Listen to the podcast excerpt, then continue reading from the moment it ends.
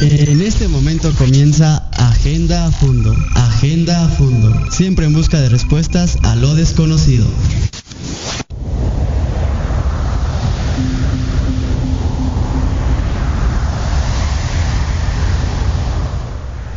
¿Qué tal amigos de Sapienza Radio? Estamos una vez más en nuestro programa de Agenda Fondo. Les damos la más cordial bienvenida. Yo soy Carlos del Ángel. Estamos transmitiendo totalmente en vivo y en directo desde la Ciudad de México para todo el mundo a través de nuestra señal aquí en Sapienza Radio. Pues muchas gracias por acompañarnos una vez más otro miércoles, otro miércoles interesante y vaya que interesante programa vamos a tener el día de hoy. Eh, pero bueno, antes de empezar vamos a darle la más cordial bienvenida y los agradecimientos correspondientes a eh, pues aquí nuestros compañeros que nos apoyan en la transmisión. A Jen que está en los controles, muchas gracias. También a Pedro que nos ayuda ahí en la grabación del podcast para Spotify. Recuerden que estamos ahí en Spotify eh, con nuestros programas de cada miércoles, así es que no se los pierdan, comenten, compártanlos. Y bueno, pues eh, también darle la bienvenida a este programa, eh, pues como cada miércoles a Omar Vázquez. Bienvenido Omar. Gracias Carlos, como siempre es un placer estar, estar acá compartiendo el micrófono. Gracias por el espacio también y gracias a todo nuestro auditorio que nos acompaña el día de hoy. Recuerden también que están disponibles nuestras redes sociales en Facebook, nos encuentran como Sapienza Radio y en Twitter como arroba sapienza México. También está el chat de nuestra página web para que comenten y nos hagan también sugerencias al respecto en el programa. Sobre todo porque, como bien dices Carlos, hoy vamos a tener un programa bastante interesante. Eh, vamos a, creo que, terminar con muchos de los mitos que hay alrededor de este tema, pero eh, pues vamos a ver cómo se desarrolla esto. Claro que sí, también invitarles a que nos escriban a través del chat de la página web de Sapienza Radio. Ahí podemos recibir todos sus comentarios, ideas, críticas, sugerencias, reclamos y demás sobre nuestro programa y sobre nuestra transmisión en general aquí en nuestro portal. Y bueno, pues vamos a vamos a tener también algunos eh, comentarios de ustedes, eh, ya que si nos escriben ahí en el chat, pues estaremos leyendo sus comentarios en vivo. Ojalá que puedan eh, darnos opinión sobre este interesante tema. Pero antes que nada vamos a un corte, a nuestro primer corte para entrar de lleno ya en el tema que nos convoca el día de hoy aquí en Agenda a Fondo, directamente en Sapienza Radio para los que tienen sed de conocimiento.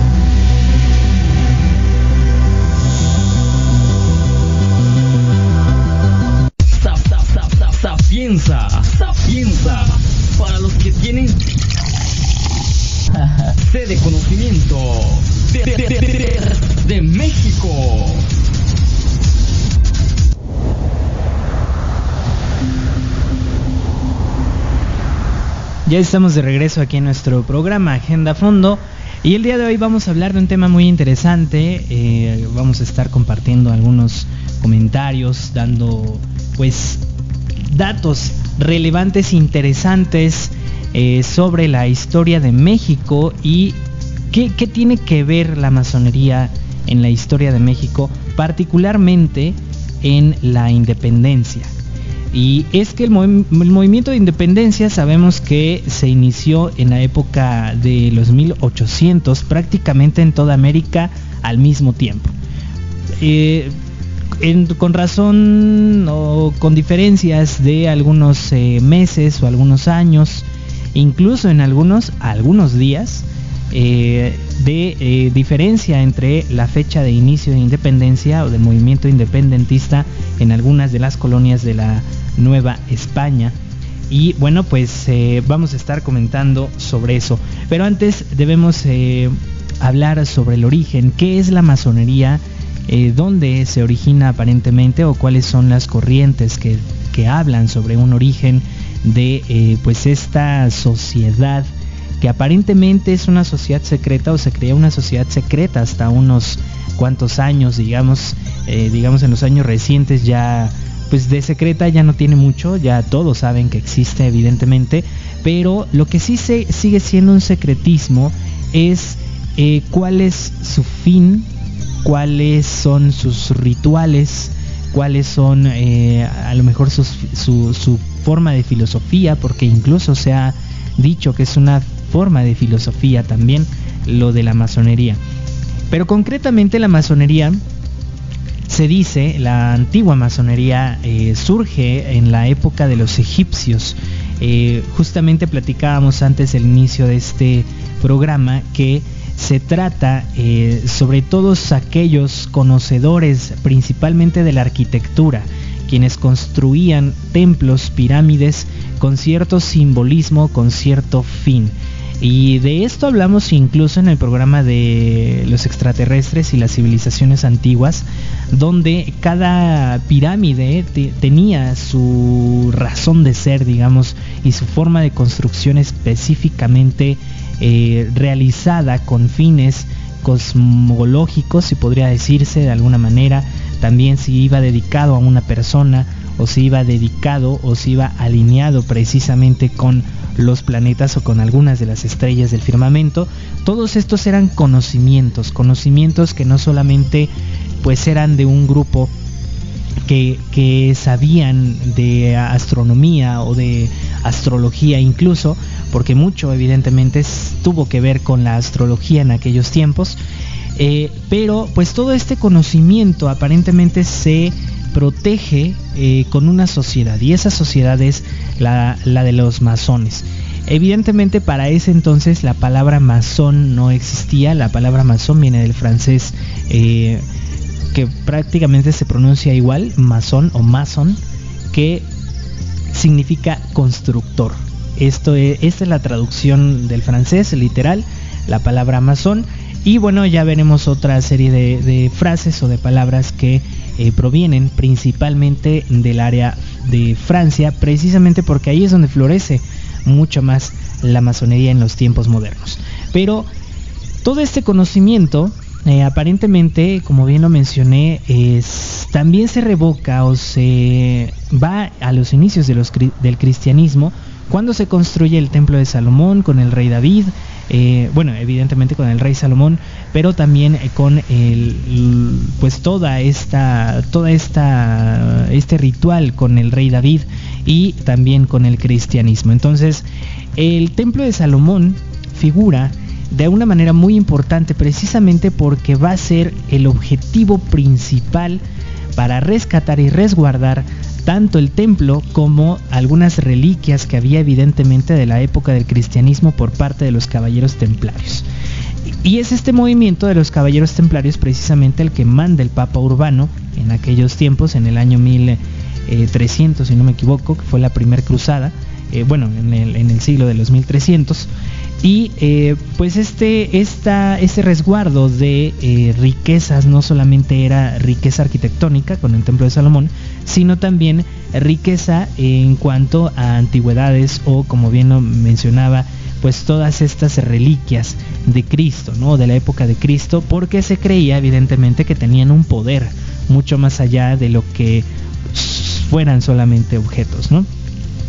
Entonces, eh, Ahora, concretamente hablando de eh, los caballeros templarios, estos caballeros templarios que surgen evidentemente para salvaguardar eh, a Jerusalén de la invasión de los eh, musulmanes en, en aquella época, pues precisamente cuando regresan se dice que los caballeros templarios tienen gran poder, no solamente económico, porque es casi, son casi los primeros banqueros modernos, digamos, que surgieron en ese momento, sino también por todo este conocimiento de documentos que llegaron incluso a encontrar, eh, papiros, etcétera, etcétera.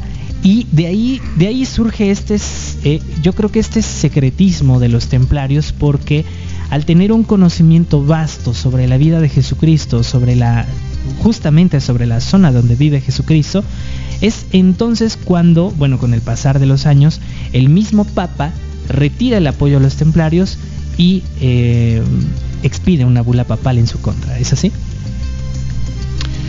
Es correcto, de hecho, el, el, por qué eh, hubo este secretismo por parte o por qué inició este secretismo fue precisamente por el acto de segregación que sufrieron. Es decir, eh, como tú bien dices, cuando el Papa, debido al, vasto conocimiento que tenían y debido incluso pues leyendas que había como, como en esto de que entre todas esas reliquias existe por ejemplo el, santo grial y que ellos mismos fueron los que lo, lo descubrieron y lo poseyeron en su momento eh, finalmente esto fue lo que llevó al Papa a hacer una, una persecución y segregación de los templarios y esta misma segregación fue la que los obligó prácticamente a, establecer ese secretismo y estas sociedades que operaban, por así decirlo, la, por debajo del agua. Es decir, y no con esto me refiero a corruptamente ni nada de esto, sino más bien eh, bajo, un, bajo un cuidado muy celoso de sus tradiciones y de todo lo que implicaba eh, su sociedad templaria. Eh, pero vaya, justo el, retomando, retomando parte de lo, de, lo que comentabas de los egipcios, sí hay algo que, que, bueno sorprende cuando uno se pone a investigar acerca de los de los masones y es el hecho de que vaya eh, lejos de todo este misticismo y de toda esta carga negativa que la iglesia pone sobre ellos habría que mencionar que más bien era una eh, sociedad o son sociedades que podemos llamar incluso progresistas porque tienen sobre su base de conocimientos eh, la ciencia y la filosofía eh, con respecto a la evolución de la psique y de la, y de la condición humana. una vez puesto esto sobre la mesa, precisamente esto es lo que también lleva perdón, a la época de la ilustración, que es eh, precisamente con, personas como Isaac Newton, que, Sir Isaac Newton eh, es uno de los que forma parte de esta, de esta logia y que de hecho en esta época de la ilustración es cuando se establece toda esta, eh, digamos, lucha por, así llamarlo, o sea, contra el oscurantismo en el que estaba sumido, sumida Europa en ese entonces, y por lo tanto también digamos que lo que podría considerarse como rito masónico el hecho de que los ilustradores empezaron a tomar todas esas eh, digamos usos y costumbres que los que los templarios ya venían eh, manifestando desde, desde esas épocas anteriores. Claro, como bien lo mencionas, eh, incluso algunos dicen que, eh, remontándonos nuevamente a la época de eh, Salomón, que son los mismos masones quienes construyen el templo. Y por otro lado, como bien lo, lo dices, pues hay otros que mencionan que la masonería surge en la época de la Edad Media y florece en el Renacimiento precisamente con el arte, con la arquitectura, y con conocimientos eh, y bueno, todo esto que vamos a ver más adelante. Eh, pero evoluciona, evoluciona evidentemente y yo creo que la mejor época de la masonería evidentemente es la ilustración, porque prácticamente es la masonería también quien ayuda a que la ilustración se dé. Con esto de, bueno, son los iniciadores, por ejemplo, de los derechos del hombre y del ciudadano que se dan eh, allá en Europa precisamente. Y lo que mencionaban los masones es que el ser humano tendría que ser libre de pensamiento y libre de alguna manera de, eh, de tomar acciones que beneficien a su tanto a su persona evidentemente como a la vida en comunidad, a la vida fraternal. Y es una de las palabras más importantes porque sus legados, digamos, eh, o sus sí, sus tres, eh, sí se les puede decir legados, ¿no? La libertad, igualdad y fraternidad son, eh, digamos, las, los tres ideales masónicos principales. Entonces, esto es lo que florece y lleva incluso a la liberación de algunos países en Europa, como es la Revolución Francesa, por ejemplo, donde evidentemente derrocan a Luis XVI eh, y a toda su familia para quitar el tipo de gobierno que tenían y poner un gobierno de república. Eh, es ahí donde se da la transición y se da evidentemente por eh, los pasos de la masonería de libertad, igualdad y fraternidad, que hasta este momento son, son los mismos ideales de Francia. Entonces, Francia y de en general la masonería en algún tiempo se decía francmasonería, precisamente porque definió todas esta pues todos estos estas tradiciones eh, precisamente en el territorio que hoy ocupa Francia. Eh, y bueno, pues evidentemente también eh, hay mucha mitología en cuanto al origen y, precisamente todo se, se, deviene de esto de los egipcios, del templo de, de, Salomón, de los templarios, etcétera, etcétera, pero no se conoce como tal una fundación concreta de la masonería moderna o de la masonería operativa, hasta el año de 1717, cuando se funda el 24 de junio en Londres, eh, pues digamos la masonería moderna. Vamos a, estar platicando sobre esto también, porque justamente aquí cuando surge la masonería en 1717, la masonería moderna, es cuando realmente se eh, comienza a vislumbrar el poder eh, que tiene la masonería en toma de decisiones políticas. Pero bueno, regresándonos un poco a los caballeros templarios y al por qué el masón eh, es técnicamente el constructor, es precisamente porque en la época del el Renacimiento, la Edad Media, comienzan a construirse templos que tienen incluidos incluso algunos simbolismos. Los simbolismos que incluían los constructores, evidentemente que hasta ese momento solo ellos entendían, eh, estos constructores se reunían, se reunían eh, precisamente para hablar sobre algunas de estas, eh, no secretos, pero digamos conocimientos que se tenían hasta ese entonces sobre construcción. Es como pues los actuales gremios o sindicatos, se podría incluso decir, eh, de los trabajadores de la construcción en ese entonces. Los gremios entonces son logias y esa es la traducción de la palabra. Eh, la palabra logia es, viene de gremio, viene de sindicato, viene de reunión incluso, eh, o de grupo, o de un grupo evidentemente que se dedica especialmente a un área en específico. Entonces los, el gremio de los constructores comienza a reunirse y comienza, digamos, a hablar sobre estos pues sobre estos temas que como les menciono hasta ese momento solo ellos conocían, pero pues de alguna manera los templos, iglesias principalmente, eran mandadas a hacer por reyes. Eh, y bueno, para hasta ese entonces pues como hasta ahora yo creo, eh, quien paga pues de alguna manera tiene que saber eh, un poco de, del tema o eh, también solicitar un poco de información sobre cómo van a construir, qué tipo de construcción o qué simbolismos van a poner en ciertos, eh, ciertas edificaciones.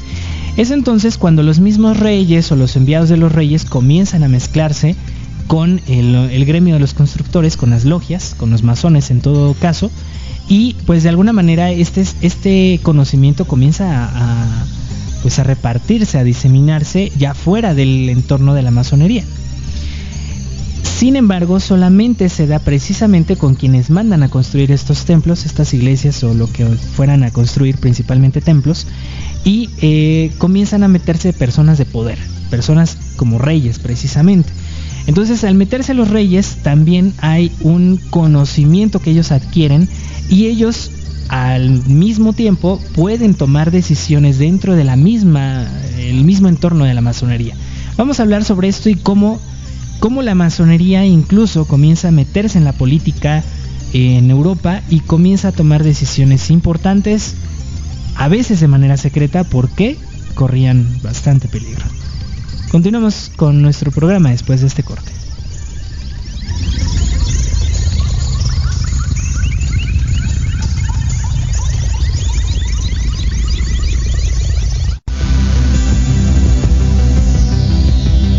En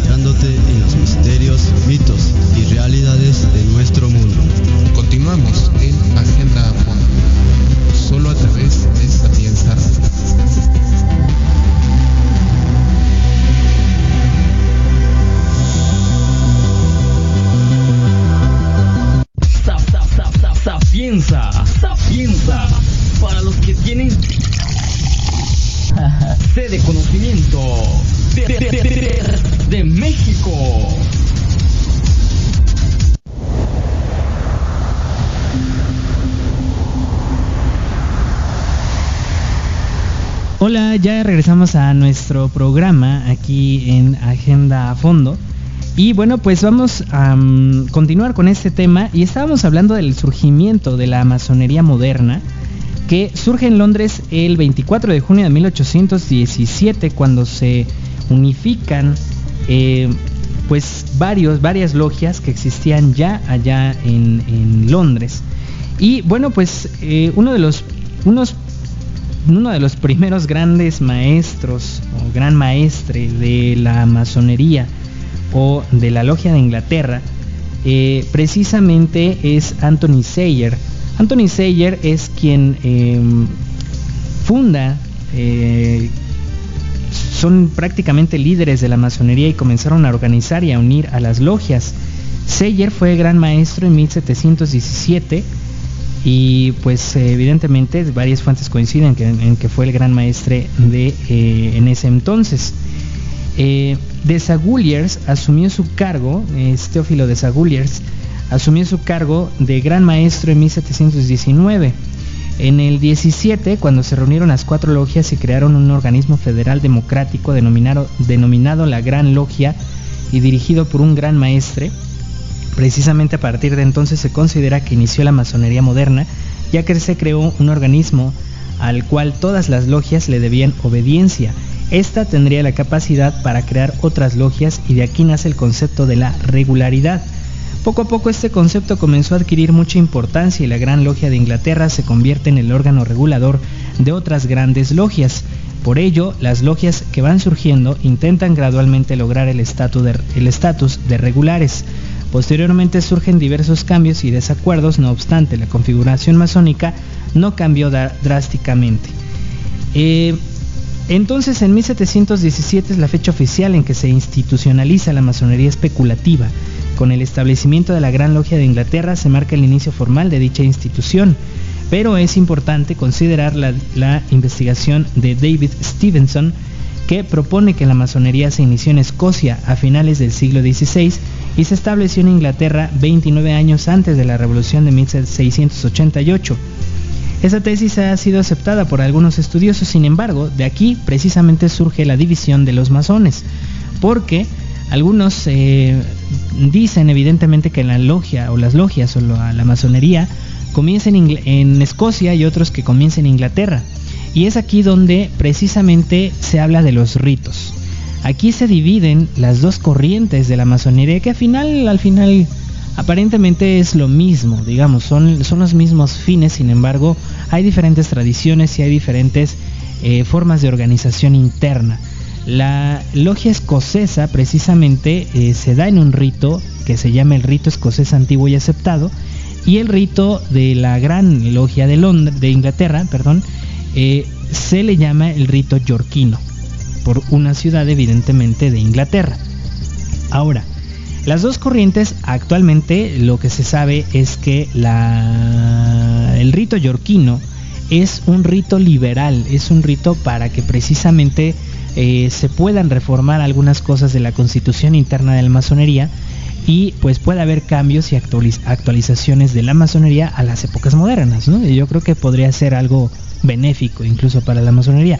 Sin embargo, parece ser que también que el rito escocés antiguo y aceptado es precisamente esta corriente de los conservadores, de que no cambien mucho los rituales, de que no cambie la forma de organización, y evidentemente que no cambie la forma de constitución interna de la masonería.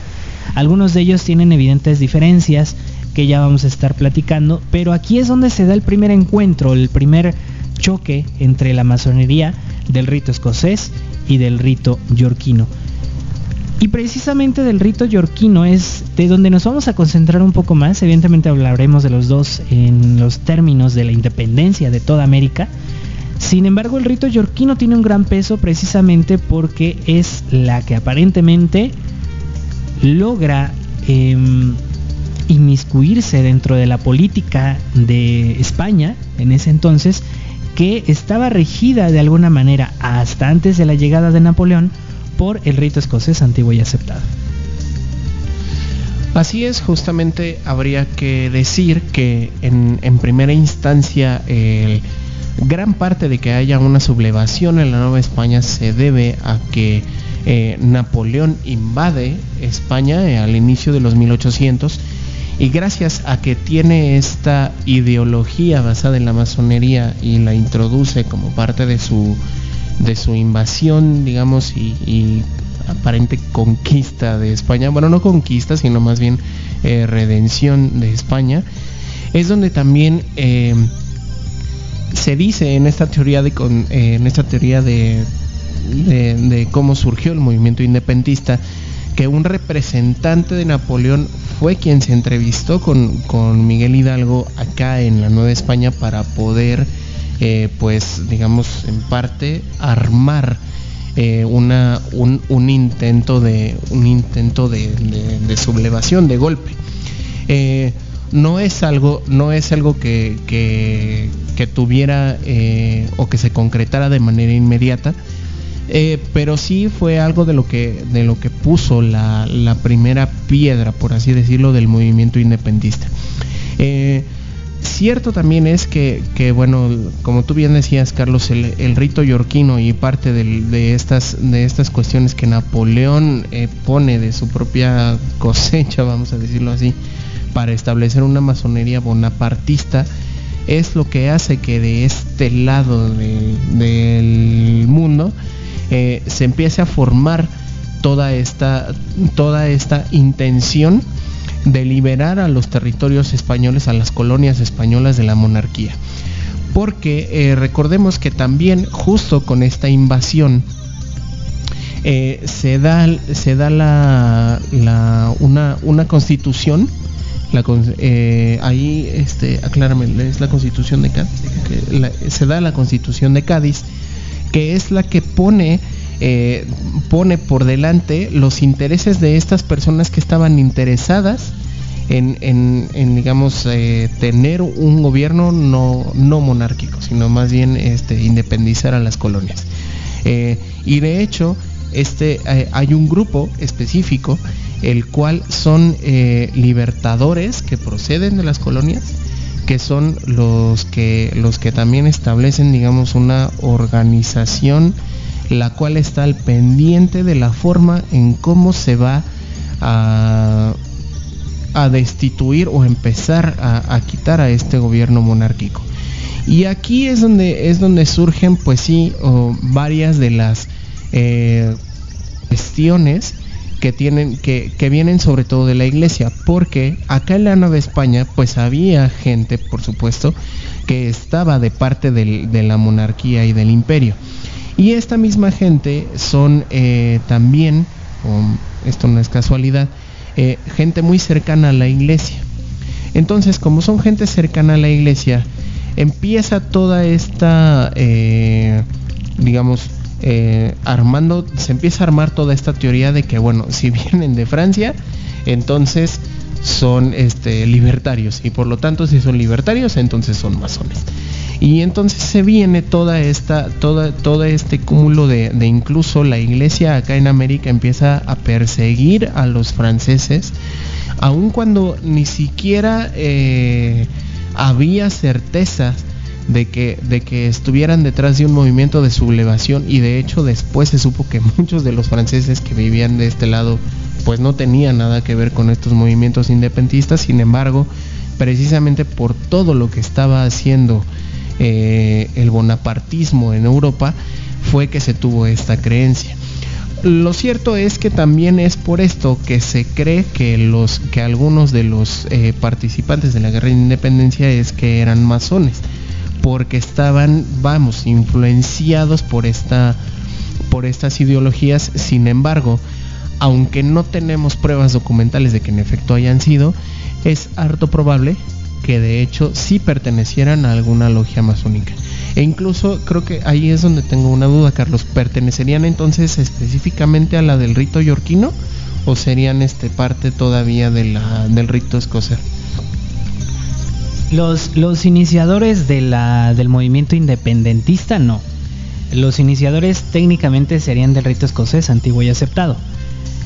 Porque precisamente hablábamos eh, antes de iniciar el programa de que la, el rito yorquino llega a México con, con Poinsett después de la consumación del bueno durante la consumación de la independencia porque ya Estados Unidos evidentemente estaba viendo que ya España ya no tenía ninguna influencia digamos en, en México salvo que no había un gobierno definido entonces, hasta el momento en que se define un gobierno, Estados Unidos automáticamente reconoce al gobierno, ya después hablaremos de eso, eh, y es cuando llega la logia yorquina.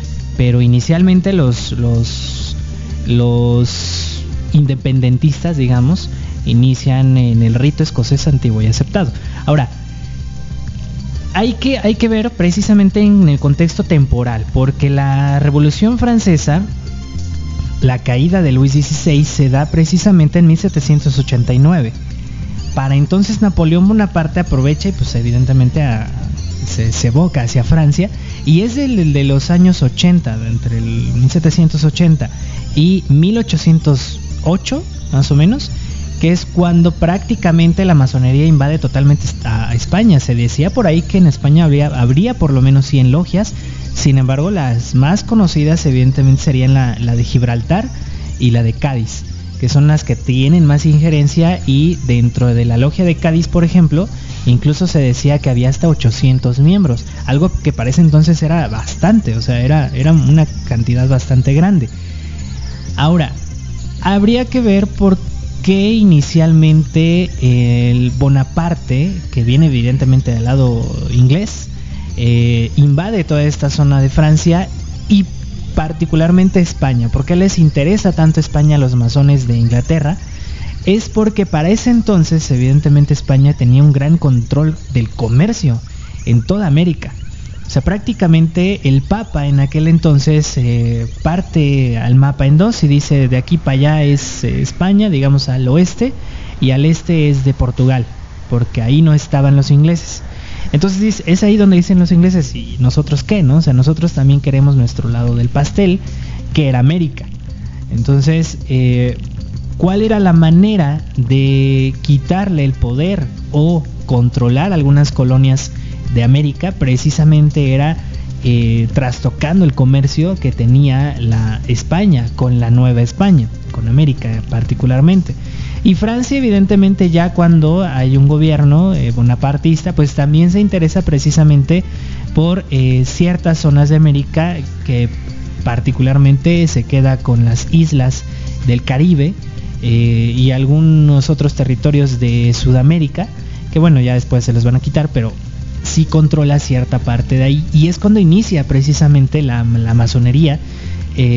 no recuerdo el nombre de este de este gobernador, gobernador de la isla de, eh, no sé si era Granadina, y lo que hoy es República Dominicana también, pero con él empieza precisamente la masonería en el Caribe.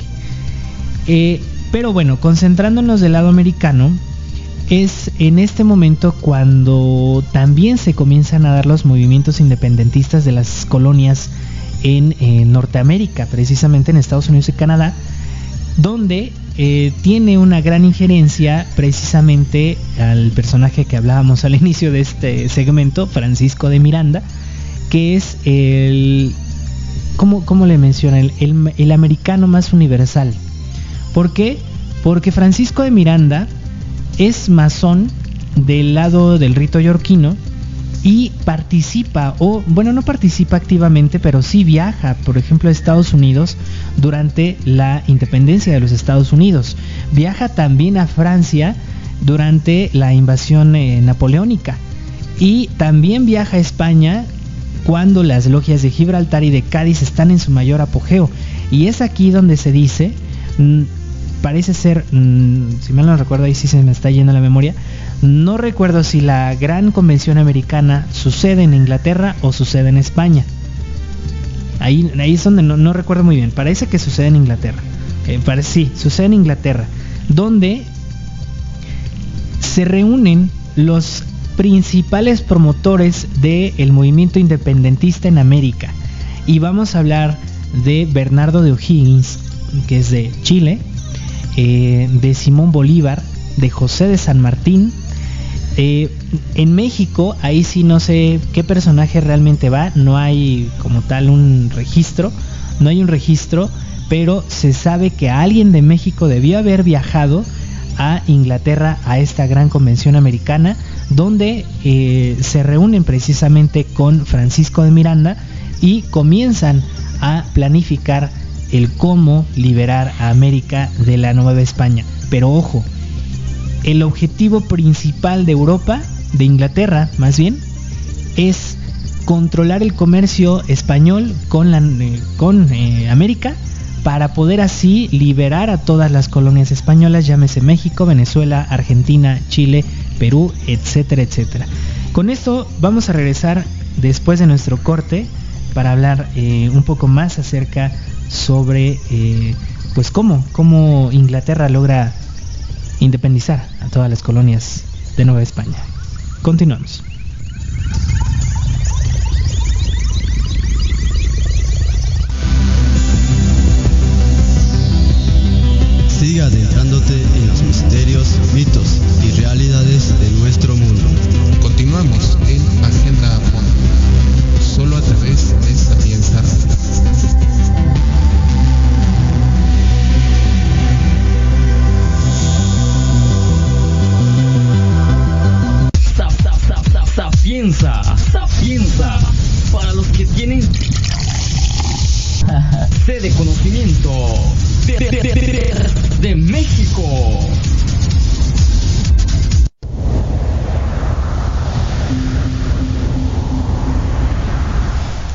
Gracias amigos por continuar con nosotros aquí en Agenda a Fondo a través de Sapienza Radio.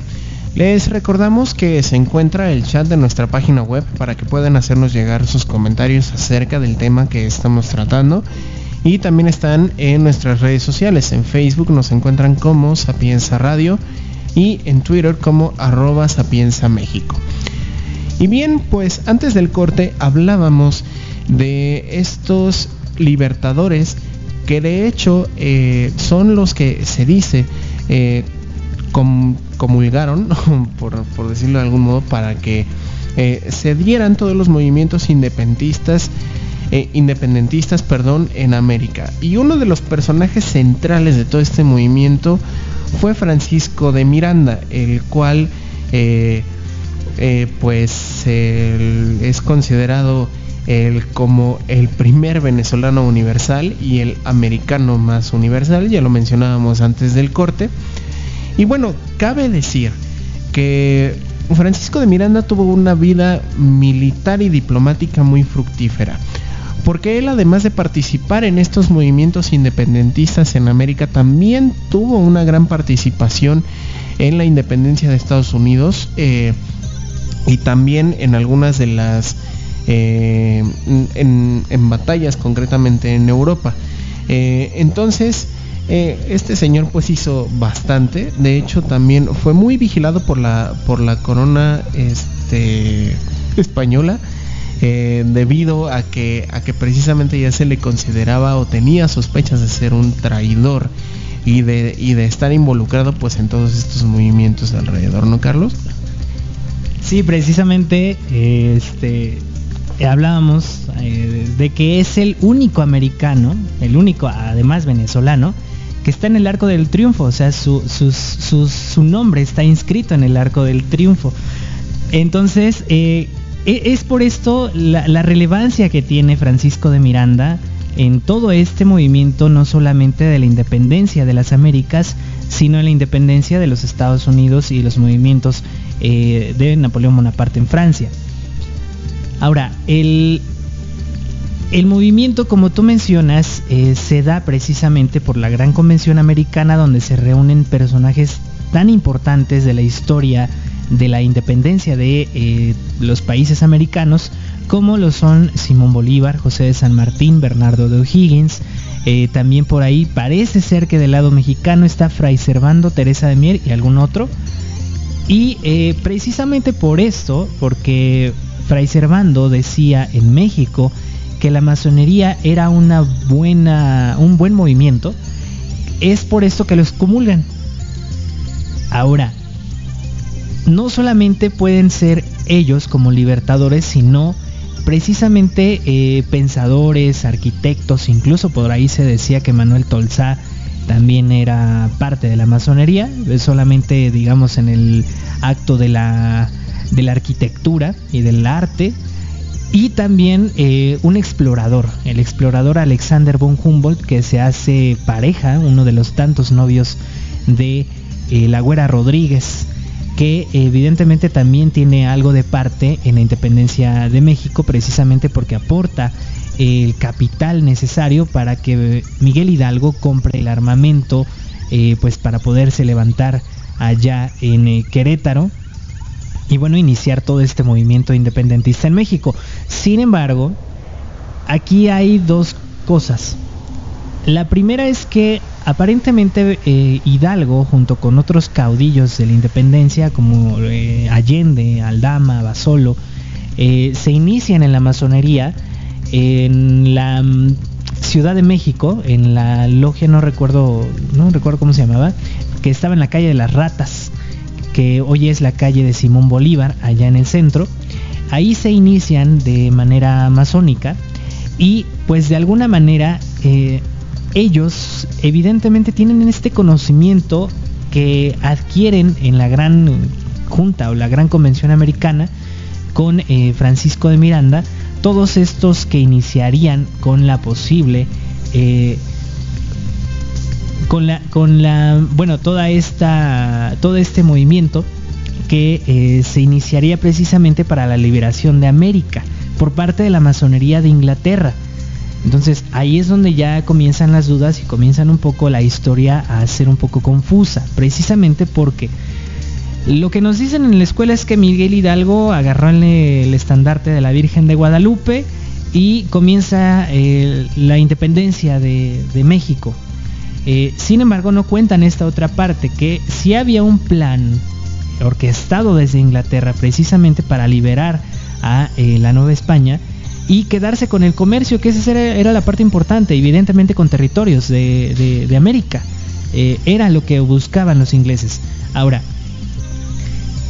ya me dio el dato por aquí, Omar. era la Logia Arquitectura Moral, gracias, que estaba en la calle de las Ratas y ahí se inicia masónicamente Miguel Hidalgo, Allende y algunos otros caudillos. No hay un documento que lo avale de manera oficial, pero bueno, eso es lo que dice de alguna manera la, la, la historia, ¿no? la historia no oficial de la masonería. Ahora, si Alexander von Humboldt, incluso Simón Bolívar, en su camino hacia Europa a esta gran convención americana parece ser que todos se reúnen en, México y de aquí parten precisamente porque Simón Bolívar con 16 años, ah, cabe de mencionar que tenía 16 años para ese entonces, eh, viaja a México, por si no fuera poco se hace también una de las tantas parejas de la Güera Rodríguez, y de aquí se embarcan precisamente hacia Europa a la Gran Convención Americana. Cuando regresan, evidentemente, regresan ya con todo este conocimiento de cómo levantar a, em, a México, bueno, no solo a México, sino a todos estos países para eh, las independencias eh, correspondientes. Y bueno, todo esto sucede a principios de los años 800. Si no me equivoco, fue en 1804 cuando Simón Bolívar está aquí en México. Y cabe señalar entonces que también desde ese entonces eh, es cuando se comenzaría a orquestar todo este plan, al fin de los 1700 y principios de los 1800.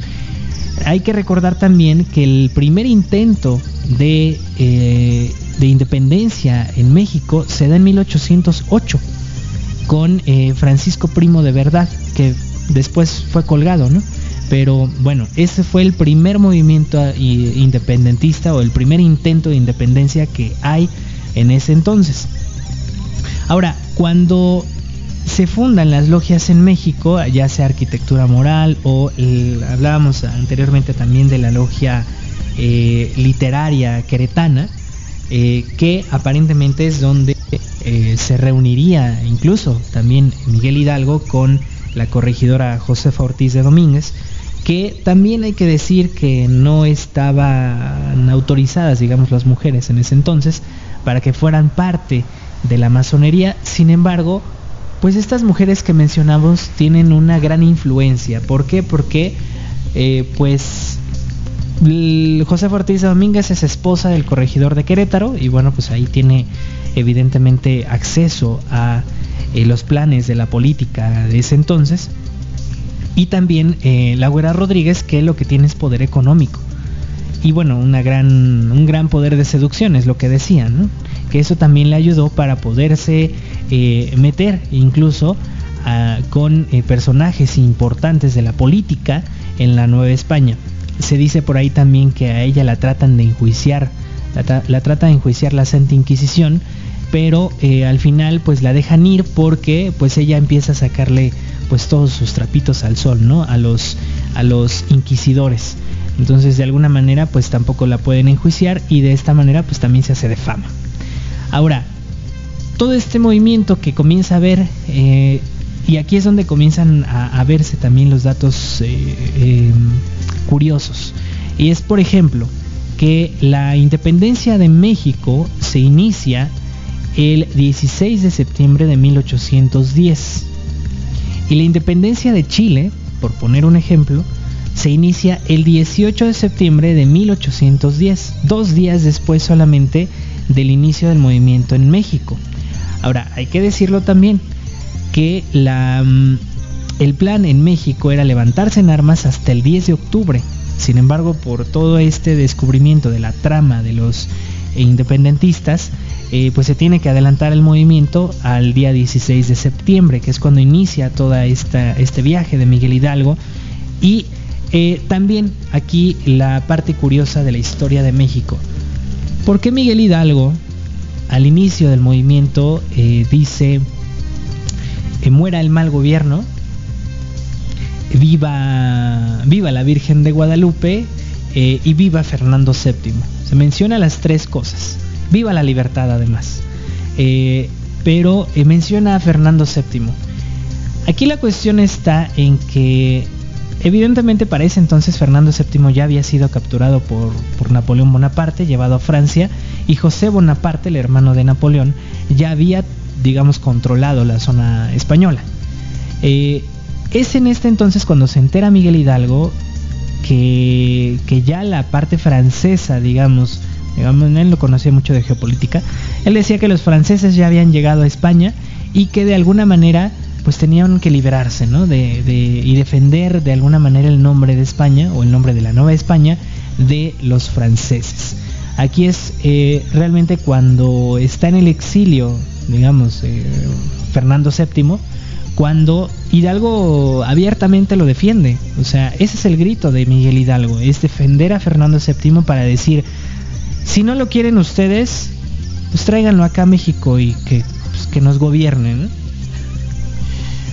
Pero aquí es donde aquí es donde la duda me surge, porque vaya, eh, se supone que o hace un momento hablábamos de que el, de que los franceses y de hecho esta ocupación de Francia eh, de, en España es lo que es lo que promueve de alguna manera el, el movimiento independentista. E incluso pues está una supuesta teoría de conspiración en donde un representante del gobierno de Napoleón acude a encontrarse con, con Hidalgo para poder promover este movimiento de independencia. Entonces, ¿no se contrapondría esto? O sea, el ideal de Hidalgo de, de que, bueno, de que Fernando VII gobernara en la Nueva España con esta cuestión del movimiento independentista hecho, por ejemplo, por esta gente que estaba en las Cortes de Cádiz y todo este rollo?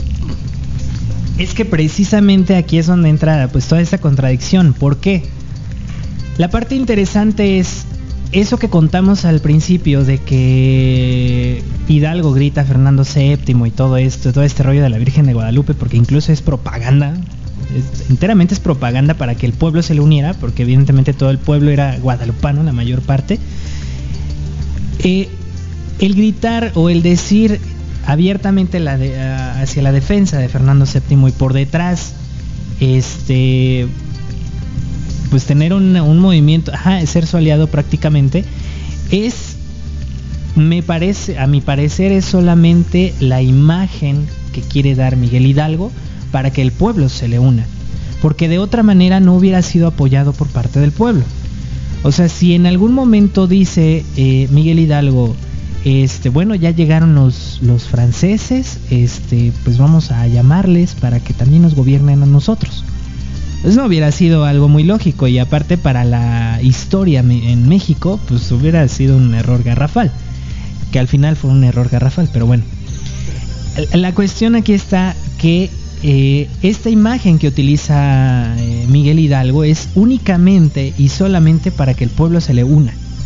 Porque si al principio estás diciendo, ya llegaron los franceses y hay que eh, quitar a Francia del poder para que no nos vengan a gobernar a nosotros, porque esa fue como que la idea, es, defendernos de los franceses, los gachupines prácticamente son, son todos aquellos que ocupan el poder de manera arbitraria, eh, pues sí, que, quienes están invadiendo el poder, digamos. Entonces los gachupines son ellos. Pero aquí la cuestión está en que la primera acción de Hidalgo es ir a la cárcel de Dolores, eh, liberar a los presos para que mataran a españoles. Es aquí donde dices, a ver, o sea, ¿cómo? ¿Estás defendiendo a España de Francia o estás defendiendo a México de españoles para que no vengan los franceses? Aquí es donde todo se empieza a enredar, pero más bien son ideales de Hidalgo. O sea, la idea de Hidalgo es poder eh, utilizar este movimiento para los fines de la masonería inglesa, para poder liberar prácticamente a México de España. Entonces podríamos decir que era como para desviar la atención de los conservadores españoles aquí en la Nueva España con el objeto precisamente de que no interfirieran con la persecución de los masones que ya estaba incluso desde antes cuando se empezaba todo esto. Ahora, viene una parte más interesante eh, todavía que, proviene de, lo que sucede después del, o bueno, durante y después de la, de la guerra de independencia, que supongo que también lo, vamos a tocar eh, en el programa, pero bueno, esto, eh, junto con lo que sucede al momento de consumarse la independencia y de cómo nos establecemos como una república, es lo que veremos después de este corte. No se despeguen amigos, ya regresamos.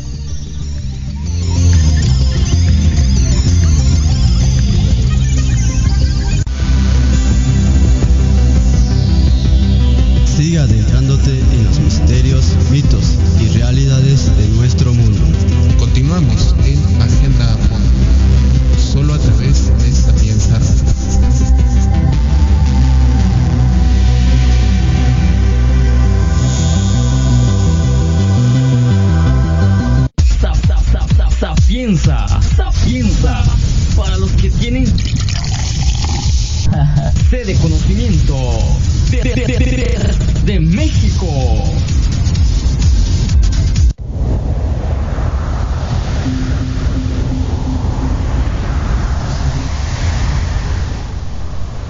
estamos de regreso aquí en nuestro programa Agenda Fondo hablando sobre este tema de la masonería y la influencia que tuvo en la independencia de las Américas y yo creo que ya nos eh, aterrizamos más bien en la independencia de México, eh, pero bueno, llegamos también a la conclusión de que gracias a, los ingleses precisamente se da todo este movimiento independentista en toda, toda América.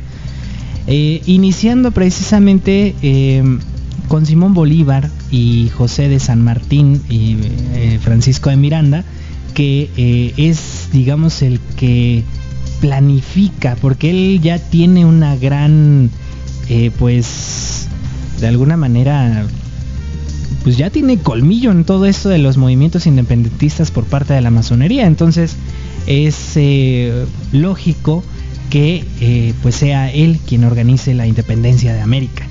Y en México, pues eh, ya hablábamos sobre em, pues algunos que algunas personas que eran afines a la masonería como eh, Miguel Hidalgo, eh, Ignacio Allende y posiblemente algunas mujeres que tuvieron ahí pues mucha pues mucho que ver también en este apoyo a la masonería. No ellas no eran masonas o pues sí no eran masonas pero sí eran, pues sí apoyaban de alguna manera a todo este movimiento porque estaban eh, de acuerdo con todos, con todos estos ideales masónicos. Y bueno, pues prácticamente el gran parte de la masonería mexicana se deriva del llamado rito escocés y este ha sido uno de los más importantes y populares en los sistemas del rito de ritos masónicos. En muchos países, incluyendo Estados Unidos y Canadá, el rito escocés es sumamente respetado y no tiene carácter político, pero la imagen pública al respecto no ha sido siempre positiva como se puede ilustrar en una comentada denuncia presentada hace más de un siglo que propone lo siguiente. El rito escocés tiene sus orígenes en las mentes y sentimientos de un presbiteriano, de tiranos renegados, de judíos, quienes no retuvieron nada del judaísmo, pero su, odio a Cristo asociado con los jesuitas conspiraron, contra las libertades de Europa para el derrocamiento del gobierno de Francia, y en su primer hogar en este país fue la ciudad de la, de la anulación, eh, secesión y rebelión en Charleston, Carolina del Sur, en 1801, 13 judíos y 3 protestantes, Michel, Dalco y Provost, quienes los había recibido de Francia, falsamente fingieron, bueno, fingió encontrarlos en las constituciones dadas por Federico el Grande. Si Satán hubiera escogido el templo, los inventores y el hogar de este rito, indudablemente habría elegido el mismo. Así es que como mencionaba, eh, el eh, movimiento del rito escocés en pues todo este pues toda esta mm, forma de liberación a los pueblos eh, ingleses mm, a los pueblos más bien de, España pues se da con todos estos levantamientos en armas y precisamente como mencionábamos no sé si ya lo mencionamos aquí al aire fue la Güera Rodríguez quien dio dinero precisamente para que Hidalgo pudiera comprar eh, pues todos estos armamentos, todo este armamento para poder iniciar el movimiento independentista. Y bueno, prácticamente la historia de la independencia de México ya en manera interna, eh, digamos, todo viene impulsado por la masonería y todo esto, pero digamos la historia de toda de todo el movimiento pues ya nos lo sabemos, aunque hay algunos datos por ahí que salen volando. Eh, pero bueno, esta, mm, todos estos años en los que está el movimiento realmente el iniciador o aparente iniciador del movimiento independentista, solamente lucha cuatro meses. Inicia en septiembre y termina prácticamente a inicios de año en enero, eh, pues siendo colgado, siendo fusilado primero evidentemente, y después su cabeza colgada ahí en la lóndiga de Granaditas junto con eh, Allende, Abasolo y Aldama. Eh, más bien creo que Abasolo sí se salvó porque se fue a, España, ¿no? Con su esposa, muere allá. Pero eh, pues prácticamente se echan la bolita al final de todo. Entre todos ellos eh, sabíamos que incluso Allende no estaba muy de acuerdo con la forma de lucha de Miguel Hidalgo porque era muy sanguinario. Eso es lo que decía Ignacio Allende. Eh, y robaba evidentemente eh, a, los españoles, se, dice por ahí, no sé si fue en, San Miguel, ahora San Miguel de Allende, eh, que este Hidalgo entra a la casa de los españoles, saquea pues cofres y todas las riquezas de los españoles, se acerca al balcón y abajo evidentemente pues estaba su, su ejército de alguna manera, era un ejército muy improvisado además, de campesinos y bueno, eh, gente del pueblo, digamos. Y eh, Hidalgo se acerca al balcón y empieza a tirar las monedas de oro, las joyas y todo de los españoles y diga, dice, gritan, grita eh, Miguel Hidalgo, tomen hijos que todo esto es suyo, incitando evidentemente también al pueblo a matar y a robar algo a, al que, a lo que Ignacio Allende no estaba de acuerdo, evidentemente. Eh, cuando van a Jalisco es la última vez, digamos, que Allende está bajo las órdenes de Hidalgo, porque a partir de ahí Allende apresa, toma preso al mismo Hidalgo y eh, pues se dice que en los carruajes Hidalgo incluso iba caminando, eh, amarrado de las manos, iba caminando porque él ya no tenía, digamos, poder eh, y toma decisiones en cuanto al movimiento de independencia. Ya después sabemos que alguien por ahí los traiciona también y es por esta razón por la que eh, son apresados en Coahuila. Pero bueno, después de todo este movimiento de independencia, eh, también se estábamos platicando sobre que Morelos e Hidalgo solamente se vieron una vez en su vida, en, Michoacán, y es donde eh, realmente Morelos únicamente le pide permiso a Hidalgo para levantar el sur del país, y pues Hidalgo con el favor de Dios le dice, sí hijo, pues levanta el sur porque es tu, tu misión, digamos, en esta, en esta batalla. Y eh, Morelos, evidentemente, pues también siendo eh, sacerdote, eh, pues levanta el sur y publica los sentimientos de la nación que, que si los analizamos muy bien, son precisamente ideales masónicos. Y bueno, pues todo este movimiento que se da con Morelos y, que solamente dura hasta 1817 cuando es fusilado en Ecatepec, eh, pues prácticamente eh, ahí termina una etapa, una gran etapa de la independencia y surge la siguiente, que prácticamente la lidera Agustín de Iturbide. Pero para este entonces eh, no se sabe a ciencia cierta si Agustín de Iturbide es o no es, o más bien fue o no fue masón. Pero lo que sí se sabe es que a partir de este momento es cuando el rito yorquino en los Estados Unidos comienza a interesarse por eh, pues meterse en la política de México porque ya estaban viendo desde ese momento que el movimiento independentista de eh, Iturbide sí podía prosperar. Mandan entonces a un eh, representante de los Estados Unidos, que ahora le diríamos embajador, a Veracruz. Y es a partir de ahí donde esta, este personaje comienza a fundar una logia masónica precisamente para poder eh, inmiscuirse de alguna manera, eh, evidentemente con toda la influencia que tenía, sobre la política mexicana cuando ya es emperador Agustín de Iturbide y posteriormente Guadalupe Victoria. Así es, Carlos, el personaje que nos ocupa en esta parte de la plática pues es eh, un, embajador, como bien dices, de nombre o de apellido Poinsett, Joel Roberts Poinsett. Este pues hombre que, que como representante del rito yorquino pues empieza toda esta inmersión eh, de, esta, de este tipo de, logia del, masónica dentro del, territorio mexicano. Y bueno, eh, esto por supuesto no, no, tuvo, este, tuvo sus detractores más bien. Y uno de ellos, o el, o el más famoso que le hizo frente fue eh, Manuel Codorniu Ferreras, el cual, bueno, después de ya la consumación de la independencia de México y de ya establecer el gobierno como república porque recordemos antes del corte habíamos hablado de esta parte de que son las logias pertenecientes al rito yorquino las que de hecho promueven un gobierno de estilo republicano aquí en, aquí en México y es por ello que empezamos a tener eh, a ser gobernados por presidentes y justo el, primer presidente que es en este caso Guadalupe Victoria eh, pues también pertenece a estas logias porque eh, antes de convertirse en presidentes se convertían en, un maestro masónico.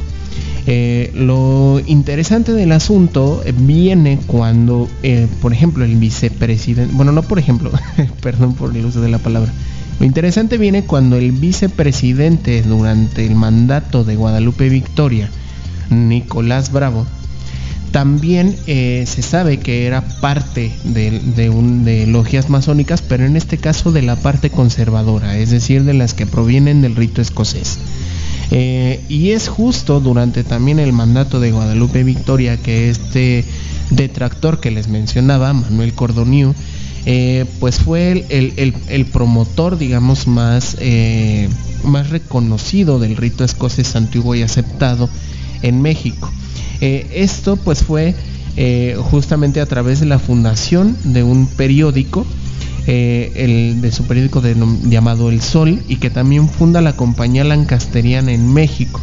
Esto con el objetivo precisamente no solo de difundir las ideas del, del rito escocés, eh, del, rito escocés antiguo y aceptado, sino también con la intención, digamos, de empezar a pues capitalizar o más bien seguir capitalizando las, las reservas del rito escocés antiguo y aceptado. Eh, lo interesante es que, bueno, después de Guadalupe Victoria, quien se convierte en presidente de México es Vicente Guerrero, no sin antes pasar por el mismo proceso. Vicente Guerrero, antes de tomar la presidencia de México, también se convierte en un maestro masónico. Eh, naturalmente del, lado de los liberales por medio del rito yorquino, eh, pero es, es aquí justo donde se dice que México tuvo presidentes masones por lo menos hasta el sexenio de 1982. Es decir, todos los presidentes que han pasado por la silla, desde Guadalupe Victoria hasta Miguel de la Madrid, me parece que era quien estaba en el 82. Era, eh, han sido, o se dice, incluso de algunos hay pruebas documentadas, de que eran masones. Eh, entonces, vaya, en, entre los personajes más famosos, o bueno, el siguiente personaje más famoso que se puede eh, considerar dentro del rito, dentro de los ritos masónicos es Benito Juárez. Eh, Benito Juárez ya eh, para, digamos, para cuando se convierte en presidente, de hecho, pues ya también era un iniciado en la masonería. por lo tanto, podemos decir que, en este, digamos, periodo en el que, en, el que hubo esta constitución de la República Mexicana como tal, eh, hubo una gran influencia de los masones. Sin embargo, Carlos, eh, sí quisiera, o bueno, ese es el dato que me falta en esta parte, antes de Benito Juárez, que precisamente es cuando se da todo esto de las leyes de reforma y toda esta cuestión, ¿Hay algo que hayan, que hayan este, hecho los masones del rito yorquino como para llegar a esta parte? Pues mira, mira, más bien el...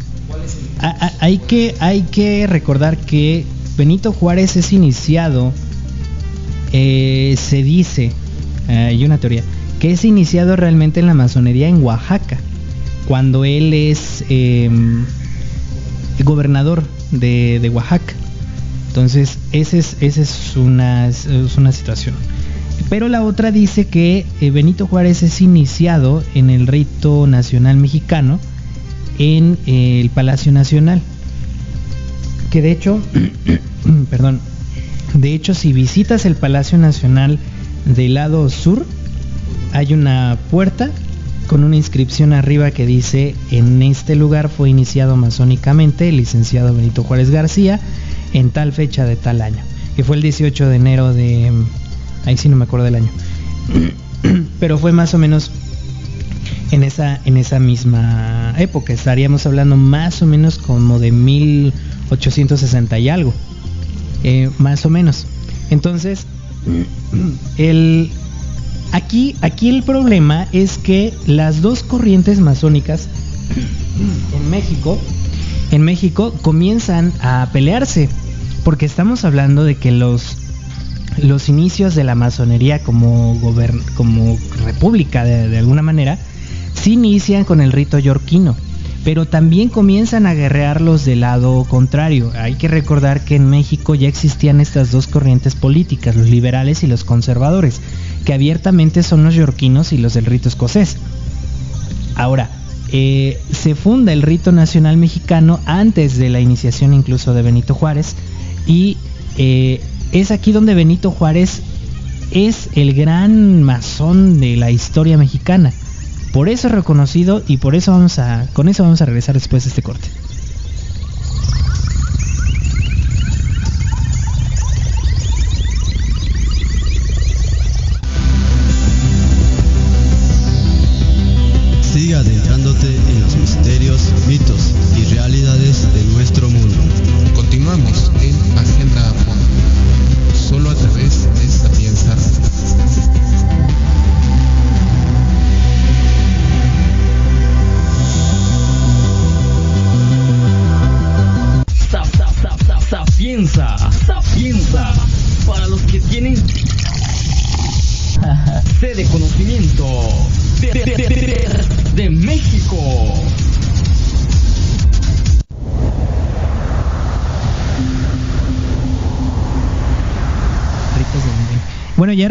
A nuestro programa de Agenda Fondo.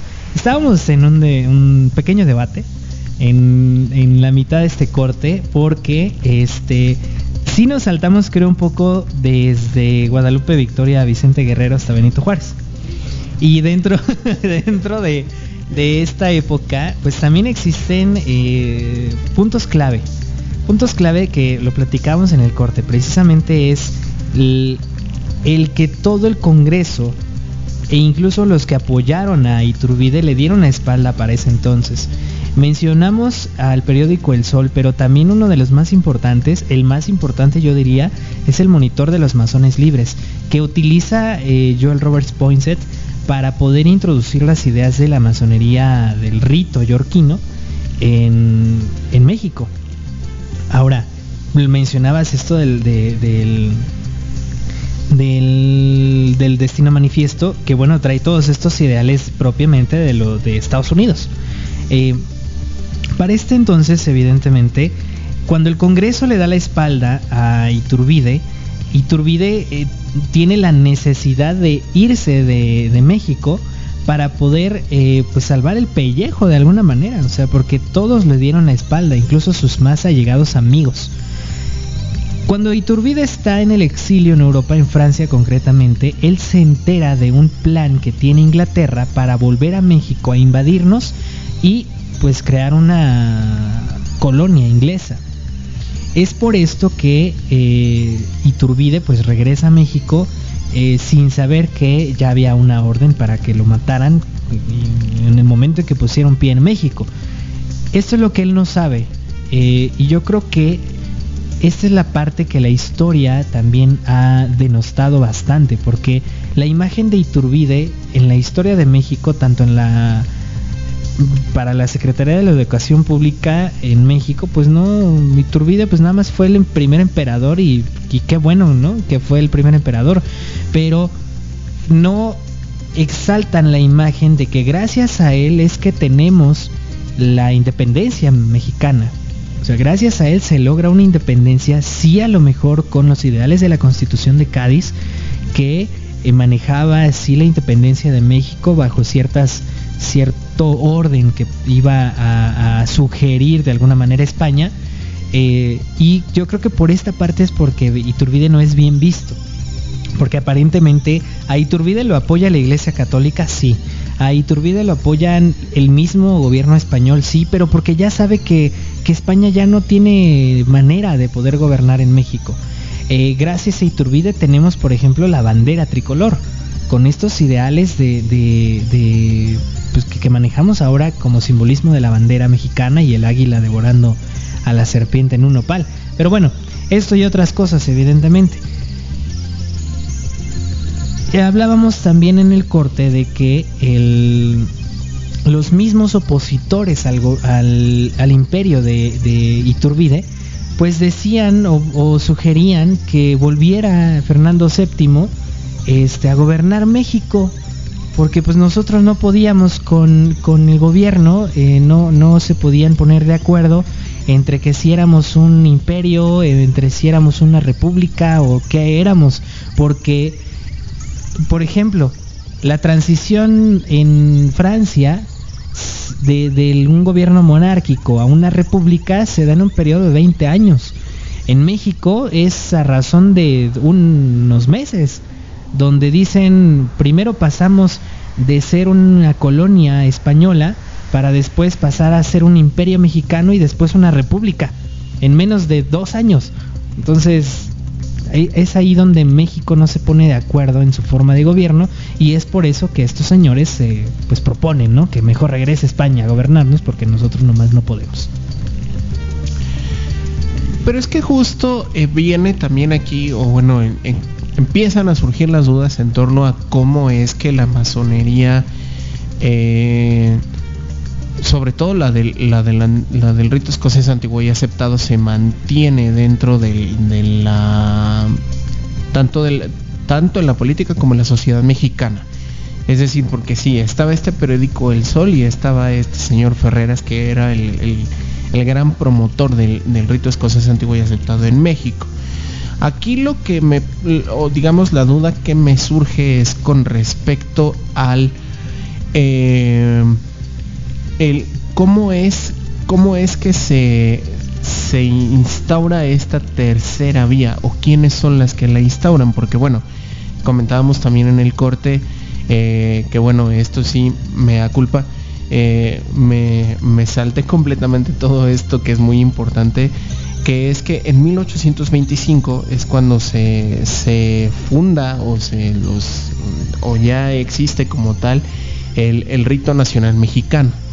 Y el rito nacional mexicano cabe aclarar que es precisamente formado por esta gente que pues pues no se halla ni en el rito escocés antiguo y aceptado, ni en el rito yorquino que promueve eh, Poinsett desde Estados Unidos, ¿no? Y entonces, por eso es que dicen, pues vamos a mejor tomar eh, cosas que, creemos convenientes de ambos bandos y formamos el, rito nacional mexicano. Mi duda es, ¿esto es así? O sea, o sea como que combinan ambas, ambas, este, digamos, ambos elementos, perdón, elementos de ambos ritos y quiénes son los que lo promueven como una tercera vía de la masonería en México.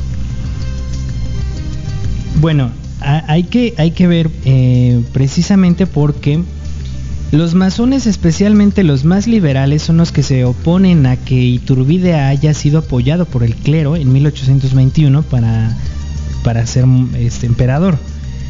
Eh, especialmente ellos se opusieron rotundamente a ellos y trataron de, impedirlo, sin embargo, pues evidentemente no, tuvieron éxito. En 1824, con la creación de la República, se empieza a dar una aparente estabilidad en el país, eh, siendo presidente el masón Guadalupe Victoria.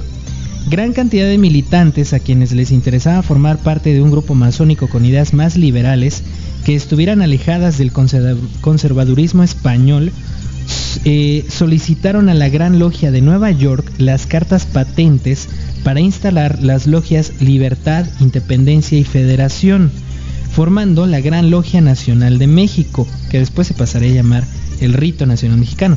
Dicha logia se encontraba integrada exclusivamente por hombres de pensamiento liberal, por lo que tuvieron algunos enfrentamientos con los miembros de las logias escocesas o del rito escocés, cuyos integrantes en su mayoría eran personas de tendencia eh, monárquica y conservadoras. Ellos son los que realmente proponen esto que te mencionaba.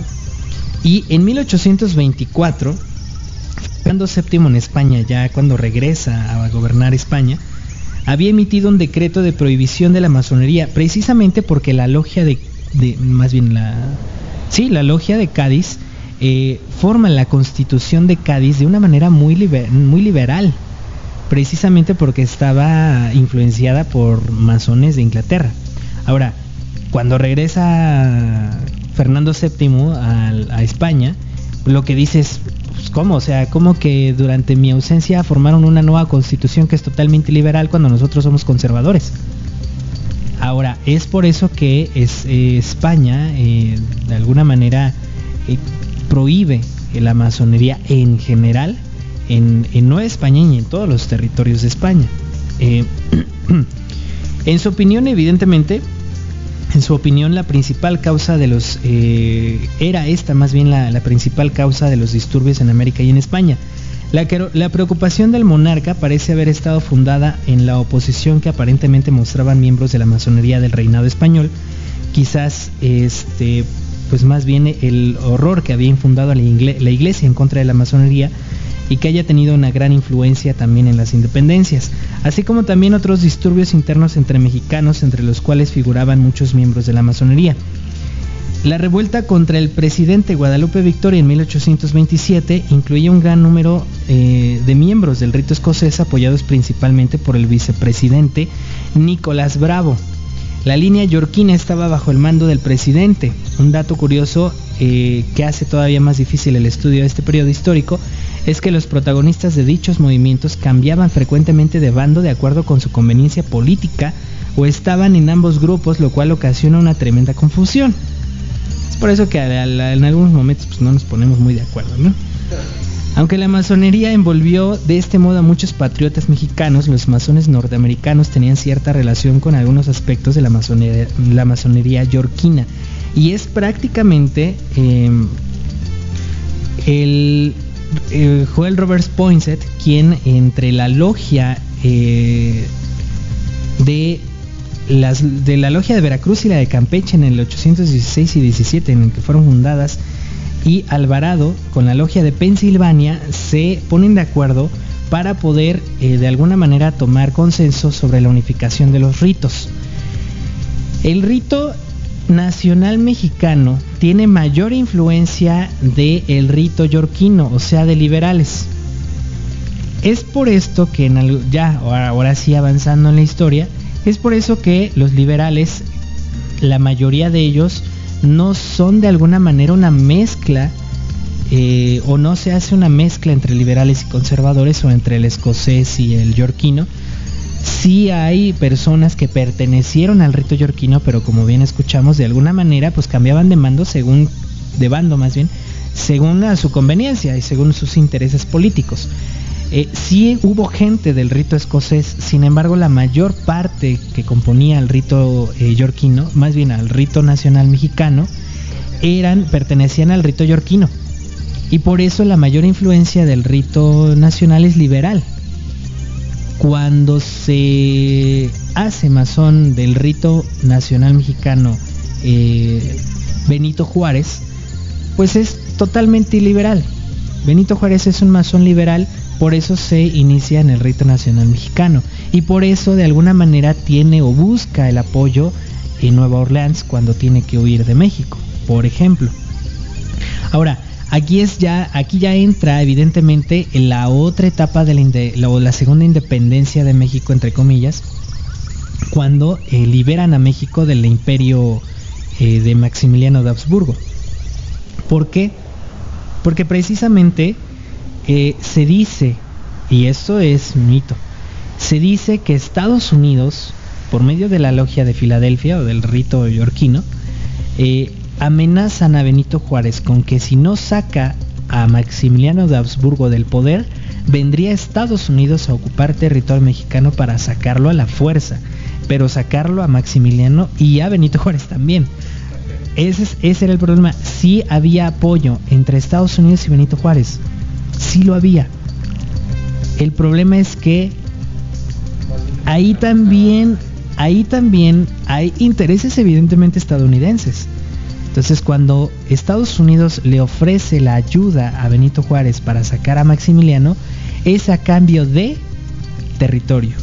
Por ahí, por eso se menciona que Benito Juárez sí, y ahí sí hay documentos donde Benito Juárez prácticamente ofrece los territorios de San Luis Potosí, Tamaulipas, Nuevo León y Coahuila, a cambio de que expulsen a Maximiliano, o el paso del Tratado de Guadalupe Hidalgo, que eh, daba libre paso tanto en el Istmo de Tehuantepec como de Coahuila a Sinaloa, para que pasara tanto el comercio estadounidense como el ejército. E, entonces ahora sí entramos en ese periodo el periodo de la segunda independencia con eh, la expulsión de Maximiliano de Habsburgo de México, donde también se dice que Maximiliano era masón. Y de alguna manera eh, había un, posible apoyo, o, tendría que haber habido un, posible apoyo entre Benito Juárez y Maximiliano. Pero bueno, esto de que esto de que fuera masón mm, no se sabe si era si era este oficial, bueno, se dice, pero en realidad esto era difícil, ¿no? Más bien era imposible que Maximiliano fuera masón porque, o, bueno, la historia nos dice que en esa época el, emperador o el que o, el, monarca que se hiciera cargo del imperio eh, austrohúngaro, creo que era el que pertenecía a Maximiliano, tenía que ser designado por el Papa. Entonces, por lo tanto, bueno, al menos la historia oficial considera imposible que Maximiliano fuera fuera masón debido a que tenía que pues prácticamente de, tenerle fidelidad a la iglesia católica, en este caso al papa que era el que designaba su cargo, ¿no? Pero hay que recordar que para ese entonces ya el, el apoyo entre la masonería y la iglesia católica es mínimo. Sí, sí tenía que haber sido de descendencia, habría que tener una descendencia jerárquica para que él pueda haber sido emperador, eso sí. Pero eh, pues prácticamente es México quien lo busca. No hay que olvidar eso también. O sea, México envía una comitiva a Austria para ofrecerle el, la, silla presidencial, de alguna manera, para ofrecerle gobernar a México. Entonces, eh, ahí ya fue por ofrecimiento mexicano más que por ocupación eh, eclesiástica y, y, austriaca. vamos a volver precisamente con eso, porque sí podía haber sido masón y sí fue masón porque tiene de alguna manera posibilidades de descendencia de Napoleón Bonaparte. Seguimos con nuestro programa después de este corte.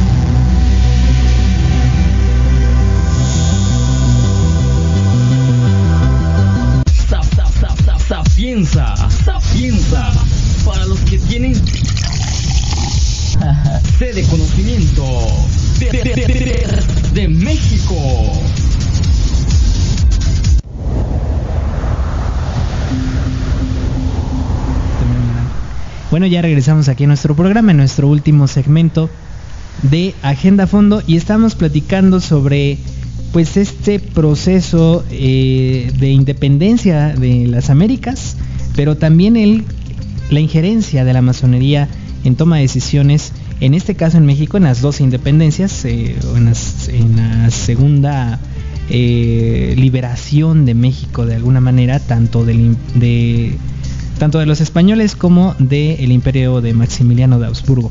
Y estábamos diciendo que Maximiliano sí fue masón, porque precisamente, bueno, no tiene nada que ver de alguna manera, porque es una jerarquía familiar más bien, pero sí hay documentación que avale la, la, eh, asignación de Maximiliano de Habsburgo como masón.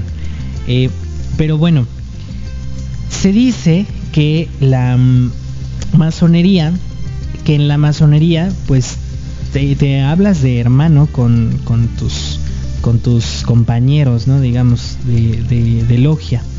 Entonces, entre Benito Juárez y Maximiliano de Habsburgo se comenta que existió una carta donde Maximiliano le pide a Benito Juárez que le respete la vida precisamente por los ideales masónicos a los que Benito Juárez pues también debe perseguir, ¿no? Hay una teoría que dice que, Benito Juárez sí le perdona la vida a Maximiliano y Maximiliano logra irse a Guatemala. Que allá es conocido de hecho con otro nombre, y, pero que es prácticamente la misma persona. Pues no sabemos al final si sí o si no. La historia oficialista pues sí nos dice que Benito Juárez pues sí mató a Maximiliano, ¿no? Y yo creo que sería la joya de la corona el haber eh, fusilado a Maximiliano mandado, bueno, él no lo fusiló evidentemente, mandarlo a fusilar precisamente para, para quedar como un libertador en la historia.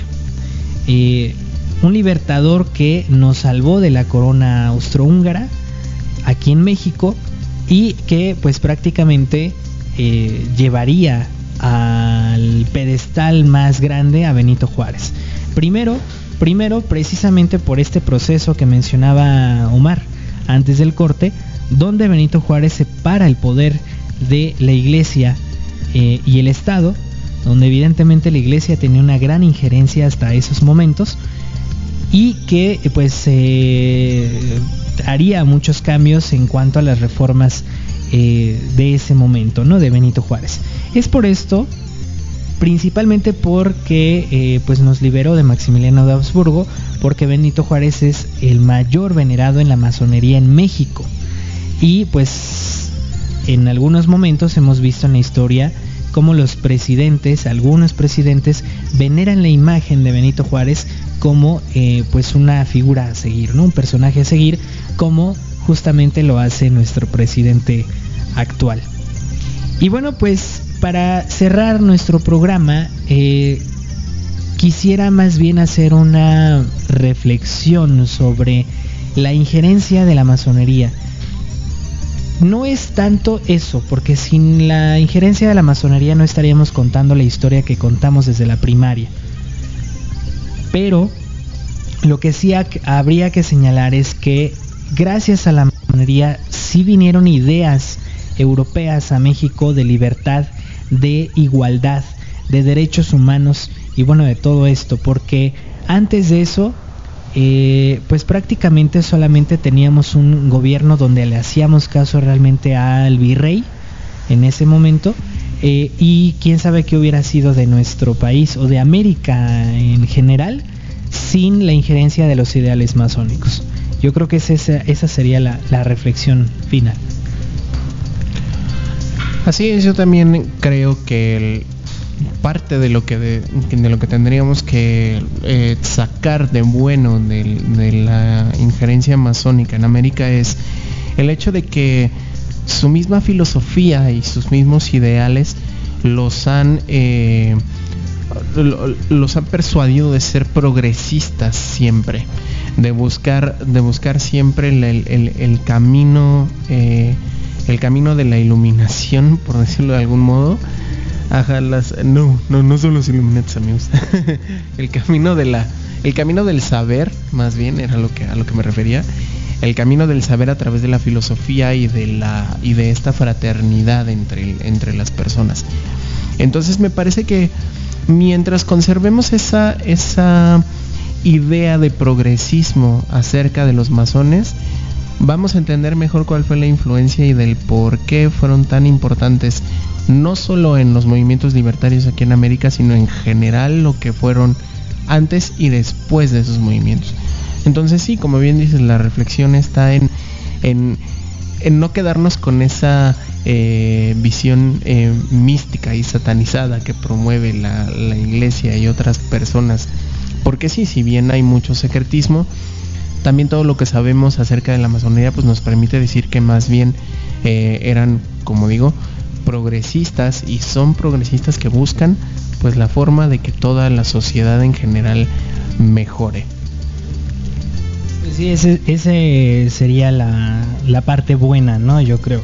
Y eh, pues evidentemente no termina la influencia de la masonería ahí, eh, nos concentramos en las independencias, en la forma de libertad que tienen los masones, eh, pero evidentemente la masonería en México en política pues está presente hasta nuestros días. Entonces ya después podríamos en otro programa hablar, por ejemplo, de la gran unificación que hace Porfirio Díaz con la gran dieta simbólica y pues cómo ha avanzado la masonería hasta nuestros días, porque aparentemente ya no tiene una injerencia política tan grande como en aquellos tiempos. Pero no lo sabemos, realmente eh, la masonería eh, dejó de tener una gran influencia en los años 80, eh, pero de ahí para acá no es mucho tiempo realmente, entonces no sabemos hasta qué punto la masonería todavía sigue dentro de la política mexicana. Sabemos que por ejemplo el, el gobierno actual pues tiene de alguna manera este pues sí, ideales, influencias de la masonería, lo sabemos. Estados Unidos también tiene influencia de la masonería y muchos países, la mayoría de los países, por las mismas palabras de los masones lo dicen. Estamos en todos los lugares, desde escuelas hasta el gobierno. Así es que, pues ahí los dejamos amigos con estos comentarios. Les agradecemos que hayan estado ahí en línea pendientes de nuestro programa. Gracias a Jen que está en los controles, a Pedro que está ahí en la grabación en Spotify y a Omar, como siempre. Muchas gracias. Gracias a ti, Carlos, por el espacio en el micrófono. Y bueno, eh, ya platicaremos acerca de varios temas que se derivan de aquí, que pues nos dan para otros programas. Pero mientras tanto, pues me despido. Otra vez te agradezco por la apertura del micrófono y a ustedes por habernos acompañado, auditorio. Gracias. Muchas gracias. Nos escuchamos el próximo miércoles en un programa más de Agenda Fondo aquí en Sapienza Radio. Hasta luego.